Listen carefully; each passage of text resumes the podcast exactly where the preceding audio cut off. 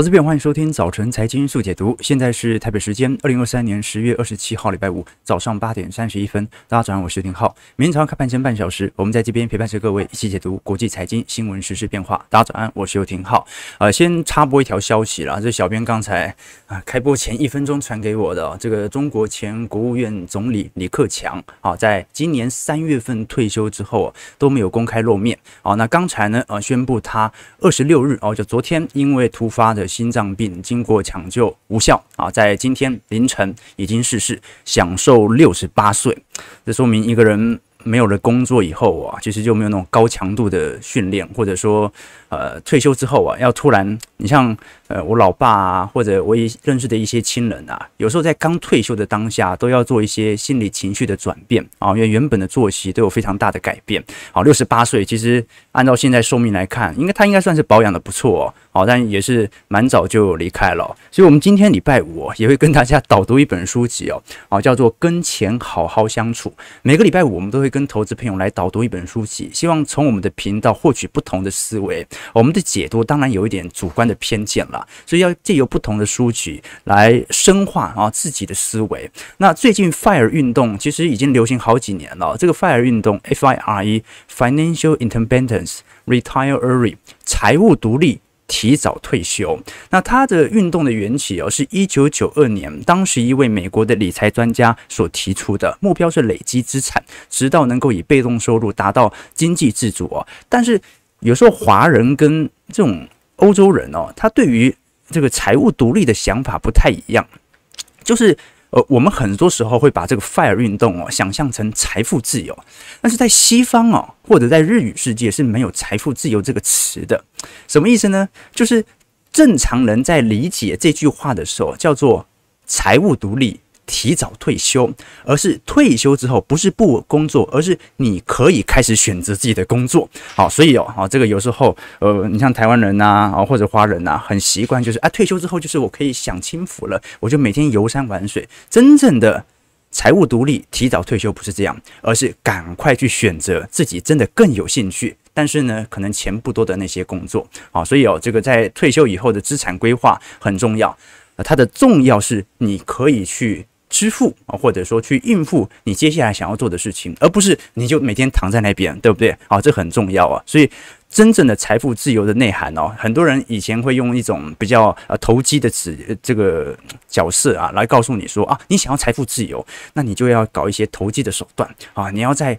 股票市场当中去对赌那些零和赛局，用期货放大杠杆，你每个月定期定额三千块、五千块，你觉得你能够累积到几千万的资产吗？很难，所以你必须啊去玩期货，你必须去玩权证，以小博大。啊，这个时候财富自由，它往往就会有一个无限的想象空间。但是 FIRE 运动真实的目的，它其实是在告诉你财务独立。提早退休，好，所以我们今天啊稍晚会来导读这本书。退休生活是很重要的，但也说明一件事情：平时的生活，第一，健康非常重要。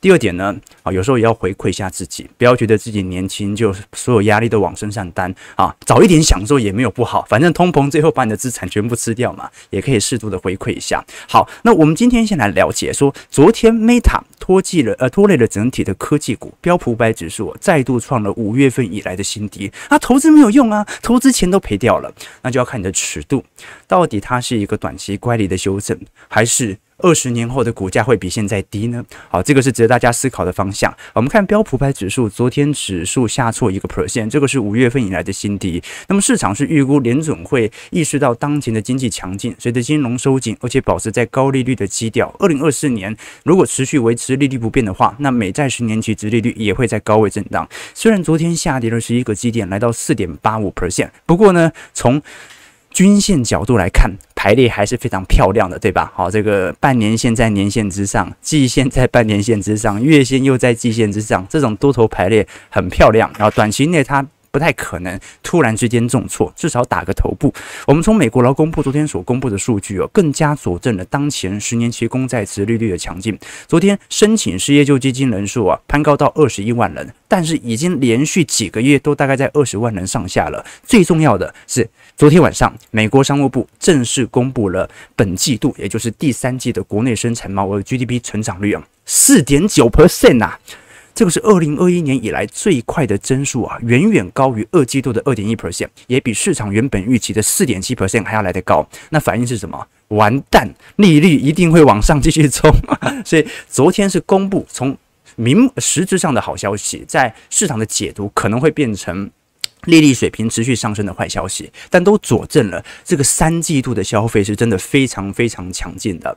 当然啦，从股票市场层面呢，啊，不管它强劲与否，它涨这么多，从去年十月涨到现在，它始终要经历一波适度的中期回调，才能够把市场的筹码重新洗干净。而按照过往的经验，我们都很清楚，今年大概在下半年呢，有两波下杀段，一波呢是大概在九月中旬左右，另外一波就是现在，啊，现在是属于。市场财报稍微不符合预期，股价的显著下跌，可以观察到，在第四季行情的当下，并不是说从十月份一路涨上去哦。通常在十月中旬以及九月中旬的卖压反而是来的比较重的。那我们就观察一下，会不会符合季度的惯性？道琼工业指数昨天下跌两百五十一点，零点七六 percent，收在三万两千七百八十四点。我们讲说能源股、传产股真的有一点压力，是因为道琼真的盘太久了。好，道琼今年因为指数涨幅没有特别亮所以它的均线呢，以及成交量差不多，就是集中在中间。我们看到三万三千八百点左右的位阶，而这一波的位阶，其实呃，如果大家从右方图表来看，就是量价图，其实已经慢慢形成慢压了哈，因为大家的成交量等于是集体套牢嘛。那么如果是以标普来看的部分哦，标普就比较。淡化一点，它可能现在会有新一波的支撑。我们虽然会以年线或者以两百日移动平均线来作为一个支撑要角，但是如果以标普来看哦，它真正的买盘的共识区，也就是我们看到的灰色的交易量哦，大概是集中在四千一百二十点左右，差不多就是现在。标普昨天下跌四十九点，一点一八 percent，收在四千一百三十七点，所以稍微跌破年线可以理解。我们要看的是这一波过去一年整体的买盘共识力是否有持续推升的力道，纳指的部分下跌二百二十五点，一点七六 percent，是吧？一万两千五百九十五点。你看纳指它也是算是逼临到年线附近。可是如果我们以它的 ETF QQQ 啊，追踪纳指一百的这个 ETF 啊，其实是已经有第一波的呃卖压区开始出现了。那反而现在回档的幅度可以拉比较宽了。因为下方的买盘大概是在年线以下了，哦，所以我们必须从市场的成交量能图来做一些观察。那费半的是部分，昨天也跌破年线了，下跌十七点，零点五四 percent，在三千一百八十八点一样，哦，都跟纳指差不多，都是呃。短期内的压力区已经形成，那就要看一下下方那一波买盘啊。如果是以 SOXX 来看，大概四百三十块的买盘力道能否显著的出现？那我也跟投资朋友聊过了，因为今年以来七大科技权值股。苹果、微软、Google、Amazon、辉达、脸书、特斯拉，平均涨幅是高达五成。那本一比最高曾经冲高到三十八倍，在今年六月份，标普五百指数剩下的四百九十三家公司涨幅才十七趴，本一比仅仅只有十六倍。那它造成的结果是什么呢？就是这七只股票任何一只不符合预期，都会形成指数重挫。那其他股票可能财报再好，它都无法拯救指数的下跌，因为。今年所有指数都是从这些股票、这些大型七巨头啊，我们叫 Magnificent Seven 啊，七巨头美国科技股所带动的。好，那现在啊，随着市场上啊开始。挑缺点，鸡蛋里挑骨头之后啊，随随便便就可以形成对于指数的重挫，这个就值得大家来关注了。尤其你像是苹果和辉达，在下个月就会发布财报，苹果昨天又走低了二点四六 percent，你可以观察到，其实上方的卖压区也已经开始形成，而下方的买盘力道其实蛮远的哦，一路到一百五十二块哦。所以 iPhone 十五现在已经开卖一个多月了，但是大家应该有观察到最近的很多科技类相关的新闻哦，国外调查机构。Perfect Record 调查针对 iPhone 十五 Pro 的满意度持续的下滑，这个是苹果有史以来评价最差的手机。好，那当然了，现在 iOS 在紧急更新当中啊，因为啊现在看起来。I 十五是有一点过热的疑虑，啊，所以我们就来观察一下，是不是真的 这是 i 十五，会不会是近几年销售量最惨的手机之一？好，那来做一些留意，因为在中国市场的确目前消费情况并不是特别好。那包括脸书也是啊，脸书其实开出来，如果光从财报数字来看是非常非常亮丽的，但是呢，昨天还是下跌了三点七三 percent，美股。呃，收在呃两百八十八点三五块。Meta 上季的营收获利都比市场预期还要来得高，但这一次高层却预告本季的广告需求疲软哦，主要归因于以色列和哈马斯的冲突，而影响中东的广告支出。好，其实啊、我我我可以理解说为什么它的广告可以有这么庞大的收入啊，在啊、最近几个季度啊开始显著攀升哦，因为诈骗一堆嘛啊，尤其在你在亚整个亚洲市场当中。你看到那种诈骗广告，我那广告下的量哦，这个就我来看，我看到的频率啊，那个量一定是很大的。然后它对于诈骗广告的打击力度很明显是不够嘛，所以这就是导致它广告营收快速增长的原因。好，所以应该可以确定，至少在亚洲市场当中，这个诈骗集团是。脸书的重要营收来源，对吧？至少我们可以这样来观察了。OK，好，那整个市场上啊，基本上我个人认为还是比较倾向于选择当下看出来的一些小小的坏消息、小小的缺点来予以反应哦，让过去已经涨高的估值来进行一个中期的修正。所以我们必须要分清楚，到底现在市场上的主流思维是离开股票市场，还是暂时获利了结这些已经高估值的科技股。这些科技股平均涨幅是五成呐，它要随时下车啊，它一一路卖卖卖卖卖，再跌个一两千点标普五百指数啊，它都是获利的，对吧？好，所以哦，到底他们是暂时获利了结，还是要离开股票市场呢？我认为只要获利的上行趋势没有改变，基本上你可以把它当成是第一波的获利了结已经出现。我们从 Meta 脸书的营收增长率来看，它的谷底哦，啊，它基本上本轮的下滑幅度是比 Google 和这个 Amazon 啊、微软这些大型科技股还要来得多了，因为这些大型科技股几乎是软着陆，营收成长率从来没有变，年增率负值过。但脸书真的是在二零二一年当下，随着广告营收业务的急剧下滑，加上元宇宙资本支出投入速度过快。其他的营收增长率的确在二二年表现是非常差劲的，负四点五个 percent。但如今也由于大瘦身呐、大规模裁员、大规模资本总结，营收增长率也来到两成三左右。好，所以呃，至少我们从实质财报层面来看，上行趋势没有改变。那可以把它更为理解，估值过高之后的适度调整。台北股市昨天也是一样啊，台北股市昨天跌了两百八十五点，最终收在一万六千零七十三点，这个也是过去五个月以来的新低，下挫两百八十五，一点七十 percent。重点是成交量还不高。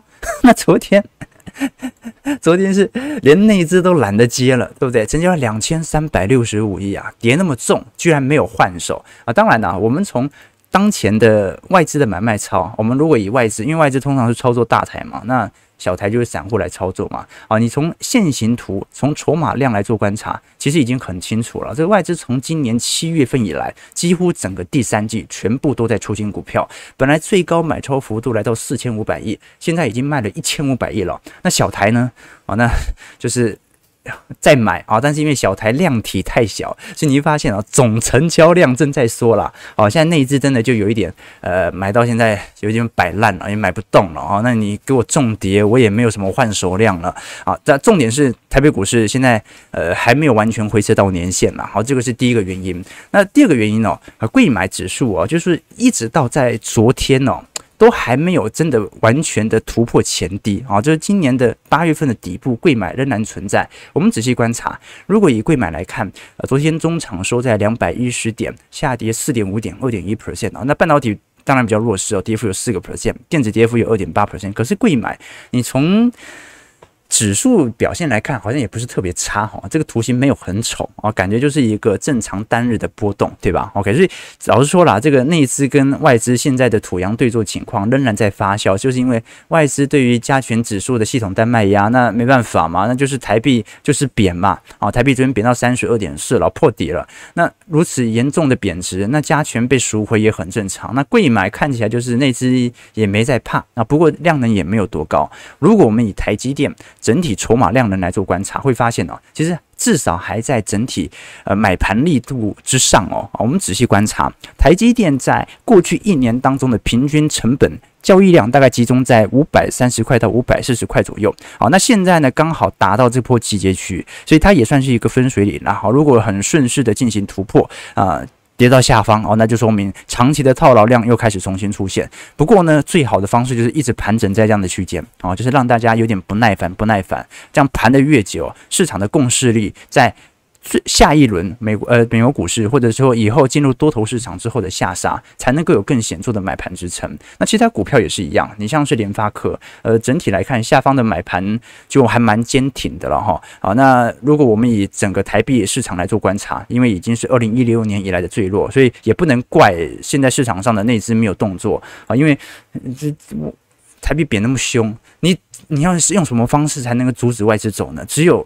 央行升息嘛，好，那你觉得央行短期内有升息吗？昨天央欧洲央行已经公布啊暂停升息了，联准会也暂停升息了。以前人家是联准会这个升两码啊，央行升半码，哎，央行升一码，然后联准会升一码，央行就升半码。好，那现在联准会和欧洲央行都暂停升息，那么对不对？那台湾央行是不是要？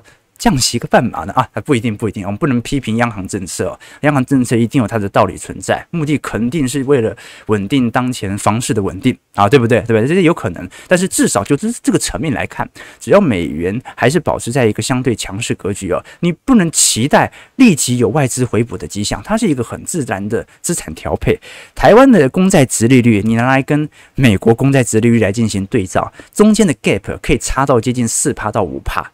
啊，那你投资一个又保本又安全又大型、全球最有啊，看起来是最有信用的政府，哎，那当然是。资金会流去那边也不意外啦。OK，不过至少从整个台北股市全值结构，它并不像美国股市那么极端。美国股市就除了那七只，其他股票都不好。台北股市呢，至少不要平均分散一点。我们以过去今年以来的绩效来做观察，台积电今年以来涨幅是大概一成九左右。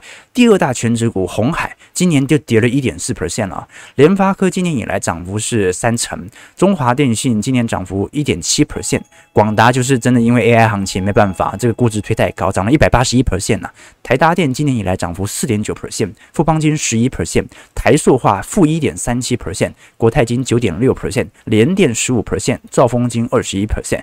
你可以观察在前十大权值股当中啊，这个塑化股表现都不是特别好啦，南亚跌了十一趴，台塑跌了十趴，台塑化跌了一点三七 percent。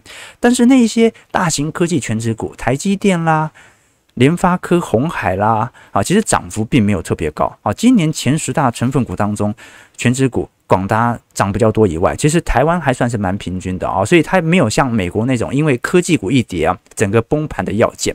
更何况哦。整个景气的趋势仍然在支撑着美国经济持续的向上。我们观察到，美国商务部昨天公布了最新第三季的 GDP 预估值啊，应该讲了实值初值啊，因为后续会修正。然后大家都知道，就是呃，你像公布第三季，它会修正二季度嘛，然后公布第四季，它会修正三季度，看有没有当时有一些统计错误哦。那目前第三季的实质 GDP 年化季增幅初值是四点九 percent，这个远远高过原本亚特兰大联准会预估的四点三 percent。二季度的 GDP 季增幅才二点一 percent 啊，所以呢翻了两倍多，而且这是二零二一年四季度以来的最高。那当然，美国三季度的核心 PC 物价指数啊是二点四 percent 哦，这也是二零二一年一季度以来的新低哦。哎，我们同时居然面临到了 GDP 大幅增长，核心通膨在显著下滑的迹象哦，这个状态其实是某种程度是恰到好处的。当然，第三季好不代表第四季好，为什么呢？因为第三季太好了。然后我们统计现在的 GDP，如果以季季增幅来观察，第四季通常就会比较弱。好，各位可以理解啊，第四季可能 GDP 只仅仅只有零点五 percent 哦，因为第三季把 GDP 积极推太高了。那第三季为什么 GDP 表现如此之亮丽呢？主要还是来自于特殊的消费现象啊。但是既然有特殊消费现象，就说明市场的消费力还是足够的。我们可以观察，当时我们跟投资朋友提过，在美国整体 GDP 季增幅当中哦，有一点九 percent 分别来自于几个部门。第一个部门。是来自于啊、巴本海默啊，就是《芭比》这部电影和《奥本海默》这两场电影形成了美国在电影周边的消费潮。那第二点呢、贡献幅度接近快要零点八 percent 的是碧昂斯和泰勒斯的演唱会。好，几乎只要他们开演唱会的地方，当前的不管是短期租屋价格或者是饭店价格，都会产生暴涨，而且形成周边的消费供应链。因此呢，第三季的特殊消费现象让第三季的 GDP。表现十分亮丽。美国 GDP 有百分之七十都是属于消费领域啊，而并不是投资领域。OK，那另外一方面，现在的问题就在于，呃，工资水平有没有可能在未来有上行的趋势？这个是市场上比较关注的。所以有投资朋友希望我们追踪一下福特的问题哦。呃，基本上已经谈成了，福特汽车跟工会已经达成协议，实质涨薪大概是百分之三十。好，这原本福特是愿意涨薪两成嘛，工会是坚持涨薪四成。那目前已经谈成协议，因为福特大概是一点点六万人正在罢工。那如果是以全美哦，加上斯特兰提斯，加上通用汽车的话，大概整体来看是四点五万人。那么已经陆续的达到条件，也就是说，基本上在未来两周，另外两家斯特兰提斯和通用汽车应该都能够跟 UAW 啊，美国汽车工人协会达到相对应的要求哦。那当然。福特目前的要求啊，UAW 啊，虽然达成协议，但是后续还有一些生活津贴的幅度以及减少工时啊，原本是呃，我记得工时是要减到是四十个小时吧，还是不是四十个小时，三十六还三十二个小时啊？啊，那这是后续的问题，但是基本上已经达成初步的协议，所以这份事情应该已经算是落幕了。OK，那这件事情说明什么事情呢？就说明。你会不会害怕四季度到明年一季度进入到严重消费紧缩，难度有点高啊？除非现在的罢工啊突然之间就全部消失了，就全美都不罢工了，那就说明就业市场极度恶化嘛。但是当各地都出现罢工情况，其实就恰恰印证着劳动力市场的繁荣。一直到目前为止，美国的失业率即便到现在，景气已经下行了接近有一年多的时间，美国的失业率仍然保持在三点多趴。那预估明年可能来到四趴以上，但是还是历史的相对的低原值。那我们过去跟投资朋友提过，就算劳动力市场强劲，它也不一定会形成严峻通膨。所以你看到核心 PCE 还在下滑，因为大部分的非农就业者还是属于 part-time 工。好，这一次其实美国汽车工业内部也产生了比较大的轮替哦，就是偏好以 part-time 工作为主要组合的对象。所以你有没有看美国电影啊？有时候那种三点一到啊，会强迫你下班。哎，三点到了，赶快走，赶快走，赶快走！为什么？他不想要支付你加班费，就是现在越来越流行去支付这些 part-time 工，以降低整体工时的成本。所以，当如果现在来找工作的人，大部分都是从事 part-time 工，而 full-time 也就是全职工比例仍然在持续下滑的话，它反而有机会可以造成劳动力市场的降温，这是一个非常好的现象。呃，我们过去跟投资朋友提到，台湾科技业是这样子哦。库存状况前阵子是真的比较严重，所以真的你像是有一些面板厂真的在放无薪假啊。那很多餐饮业和基层的服务业啊，最近最近大家有没有看很多新闻啊？啊，那涨到四点五万也没有人要来当服务生啊，大家宁愿去送外卖啊。如果大家去看看餐饮店啊，你会发现真的有很多大街小巷的零售的服务业，现在是几乎找不到内外场员工的。如果你去应征这种工作，通常一个人呢、大概会有两三个职缺等着你哦。我们举例来说，我们不讲二零二三年，我们因为现在只统计到二零二二年哦。近三年台湾人力市场的变化，我们从求工比，也就是每个求职者分到的工作机会数，二零二零年是一点二九。也就是一个人大概有一点二九份工作可以来选择，二零二一年是一点六六份，二零二二年是二点一份，一个人是面对两个了，那更不用讲二零二三年了。何况我们看的是总体哦，如果你只看服务业，那更高。通常服务业现在预估是一比三，啊，三个职缺工位只有一个面试者而已哦。而且呢，由于现在是秒上工嘛，啊啊好，那明天来，明天来啊，今天下午就可以来啊，太缺工了。大家有没有发现，现在整个服务业品质变成良莠不齐？没什么经验的人，现在都很容易升上主管职，而且整个服务业的品质哦，不管国旅啊什么的，其实你很明显感觉在下滑。它就是一种劳动力成本高速上行。那台湾又是属于输入性通膨经济体哦，所以导致服务业老板很惨。所以大家不要觉得说啊，服务业好爽啊，你看薪水都开那么高啊，是不是赚很多？没有，服务业老板也很惨。啊，它的通膨全部都在上行啊，房租租金也在上行啊，劳动力成本也在上行，而且呢，市场又极度缺工啊，所以这是一个长期化结构的现象。那呃，我们就可以了解到，呃，这种现象哦，当然不见得说一定会变成高强度的通膨，你只要适度的让进来的人力啊，从全职工像美国一样，全职工慢慢的变成 part-time 工，反而可以一方面拖住整个经济的底。另外一方面，让通膨稳定的降温。好，所以我们必须了解到，通膨的反面，它不一定是通缩，通膨的反面很有可能是没那么高的通膨而已，而且按照它的积极效果，慢慢的把它给淡化掉。好，所以很多事情的相反哦，它的反面哦，不一定就真的就是完全的反面。通膨的反面不一定是通缩，它可能只是没那么高的通膨。借由这种方式哦，呃，我还记得前阵子跟我一个同学聊天，我们大学的时候，呃，我室友，哎，不是我室友，我当时同系的一个朋友，他很喜欢一个女孩子，是足教大的。那个时候，清大跟足教大还没有合并，所以还是有很多跨校联谊。那清大男生很多嘛，当然就要把握机会。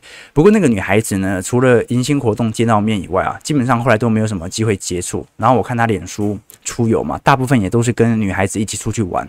我就建议我那哥们就说，你应该再约她出去，因为如果他都跟男孩子出去玩了，那你大概也没什么机会了。他都跟女孩子出去玩啊，所以你应该积极一点，好，对不对？啊，这个男生，你看因为。七比三嘛，哈，男女比七比三啊！你要在新竹能够存活，就是三个字：不要脸啊！就是多密他，多密他，对不对？他怎么密他呢？我以前教他的嘛，我跟投资朋友分享过啊。一个女生如果发了一张照片，你总是回她真漂亮，好好看啊，那就是逐格。你最好就是因为女生会发很多自拍照嘛，你每次留言都留那个第三张最好看，好，这样子。她留一张照片，你给她留第三张最好看哦，她就会哎，为什么为什么她觉得第三张好看？你就在他印象中开始留下一个 非常深刻的感觉。好，那我就教他这一招。后来呢，他真的把他给约出去了。然后呢，呃，后来又回来了，感觉好像失恋。我说怎么没有那个跟他继续联络这样子哦？他说他跟女生出去玩，后来是发现他有女朋友了。啊，就是人家是同性恋。人家是同性恋啊，我说哦这样子哦，那那就那就算了吧，那就算了，OK，那没办法嘛，对不对？OK，然后大概过了一年多左右吧，我记得那时候我们已经呃有一阵子没有没有见面了，因为因为他是那个时候我是搬出去住一阵子，然后他还在校，有一阵子没联络了。后来有一次是在路上看他们，他看他们两个走在一起手牵手，然后后来有机会聊，我就问他说：“哎，人家不是同性恋吗？”他说：“啊，他说呃。”你错了，就是我们每一次哦，那个男生看到女生已经有女朋友了，就一直以为人家是同性恋了，对，但不是同性恋的相反，不一定就是异性恋，人家是双性恋，男生也可以啊。从那个时候我就了解到一件事情啊，一件事情的相反不一定就是正反面，同性恋的相反是非同性恋，而不是异性恋。通膨的反面不一定是通缩，很有可能只是不通膨而已，对不对？哈，所以有时候大家这个眼睛要放宽一点点，要理解看待事物的方式。八点五十九分啊，不，对不起哈，这 一不小心拖太久了。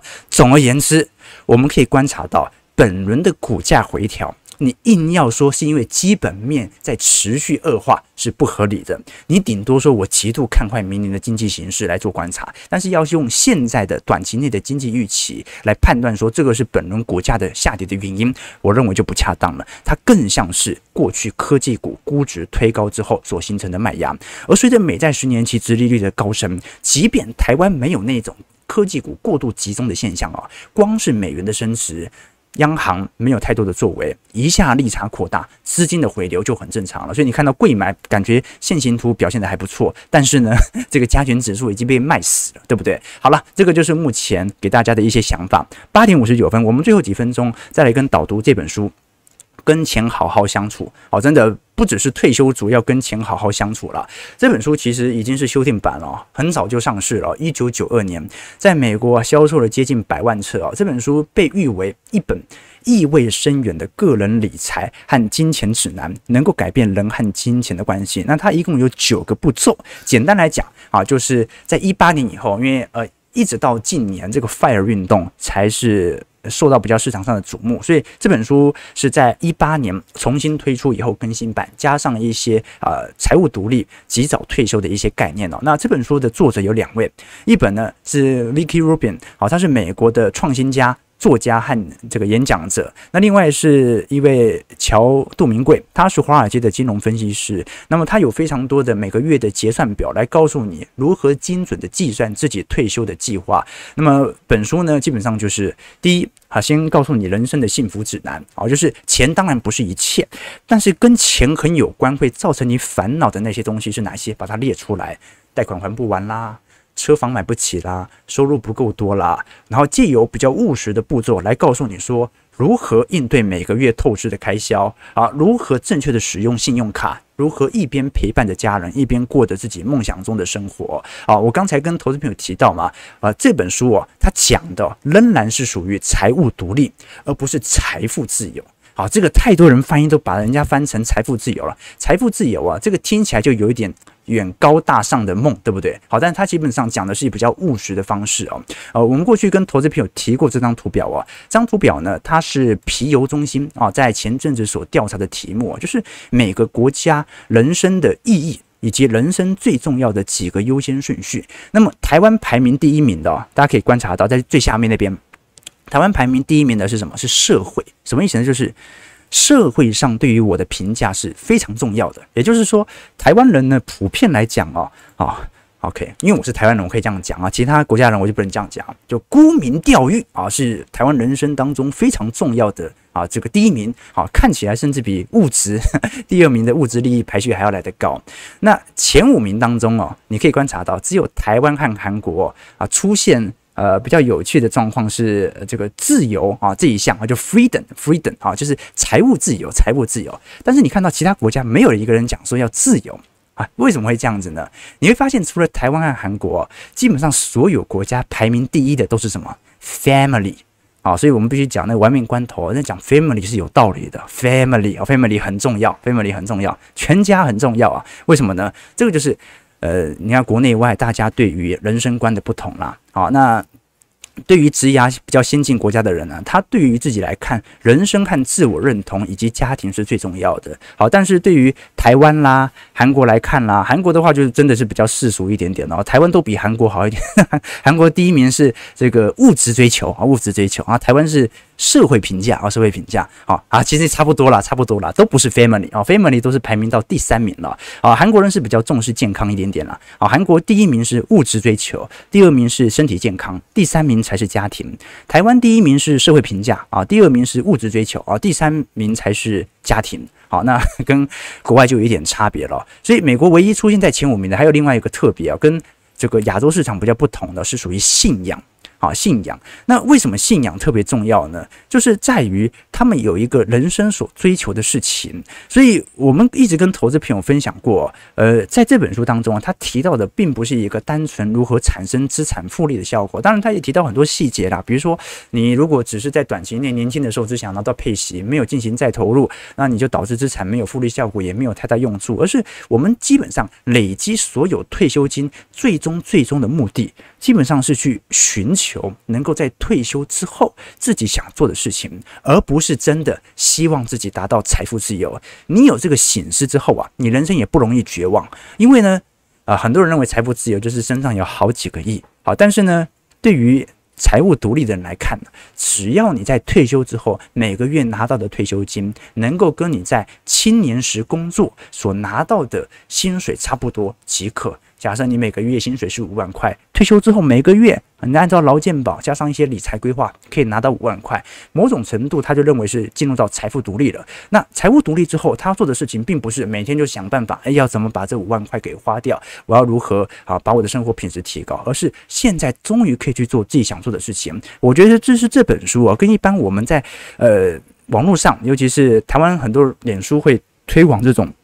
财务自财富自由的概念，那种概念上些微的差距，我觉得是蛮重要的。好，但是呢，我怕一不小心就把里头很多观念讲完了，所以欢迎各位啊，有兴趣的话可以把这本书给买回家，跟钱好好相处。好，这本书一样了，我们每个礼拜五都会送投资朋友这个。一位抽出者，呃，大家如果有兴趣的话，可以在我们频道留言，留下于你对于这本书的想法，也留下于你对于本节目的一些想法，提供给投资朋友。OK，早上九点零五分，我们陪大家看一下盘，先预祝各位周末愉快。OK，好，OK，好，台北股市目前上涨八十二点，收一万六千一百五十六点呢，这个量能还是很低，还是很低。好，他大家在等，现在好像连两千亿都不到，对不对？OK 啊。赚钱钱呐、没有自由，再多钱都没得花嘛，都没有健康啊。其实韩国人是对的，没有健康，再多钱都没得花，对不对啊？你看，呃，这位国务院总理李克强，六十八岁，其实对他来讲应该算是蛮早的，因为他才刚退休没几年呢，都还没办法想清楚，所以健康是最重要的，我个人认为啦。那健康重要之外，再就是家庭，再就是呃，看你要追求什么了。但我觉得这两者咯，排前面一点点啊，对你人生来看才不会有呃太多的失望，对不对？啊，不过我年纪比较轻了哈，我不一定不一定我的想法是对的，大家是自己看着办啊，对不对？每个人生自己负责。好，感谢各位今天参与，如果喜欢我们节目，记得帮我们订阅、按赞、加分享。我们就下礼拜一早上八点半早晨财经速解读再相见，祝各位投资朋友看盘顺利，操盘愉快。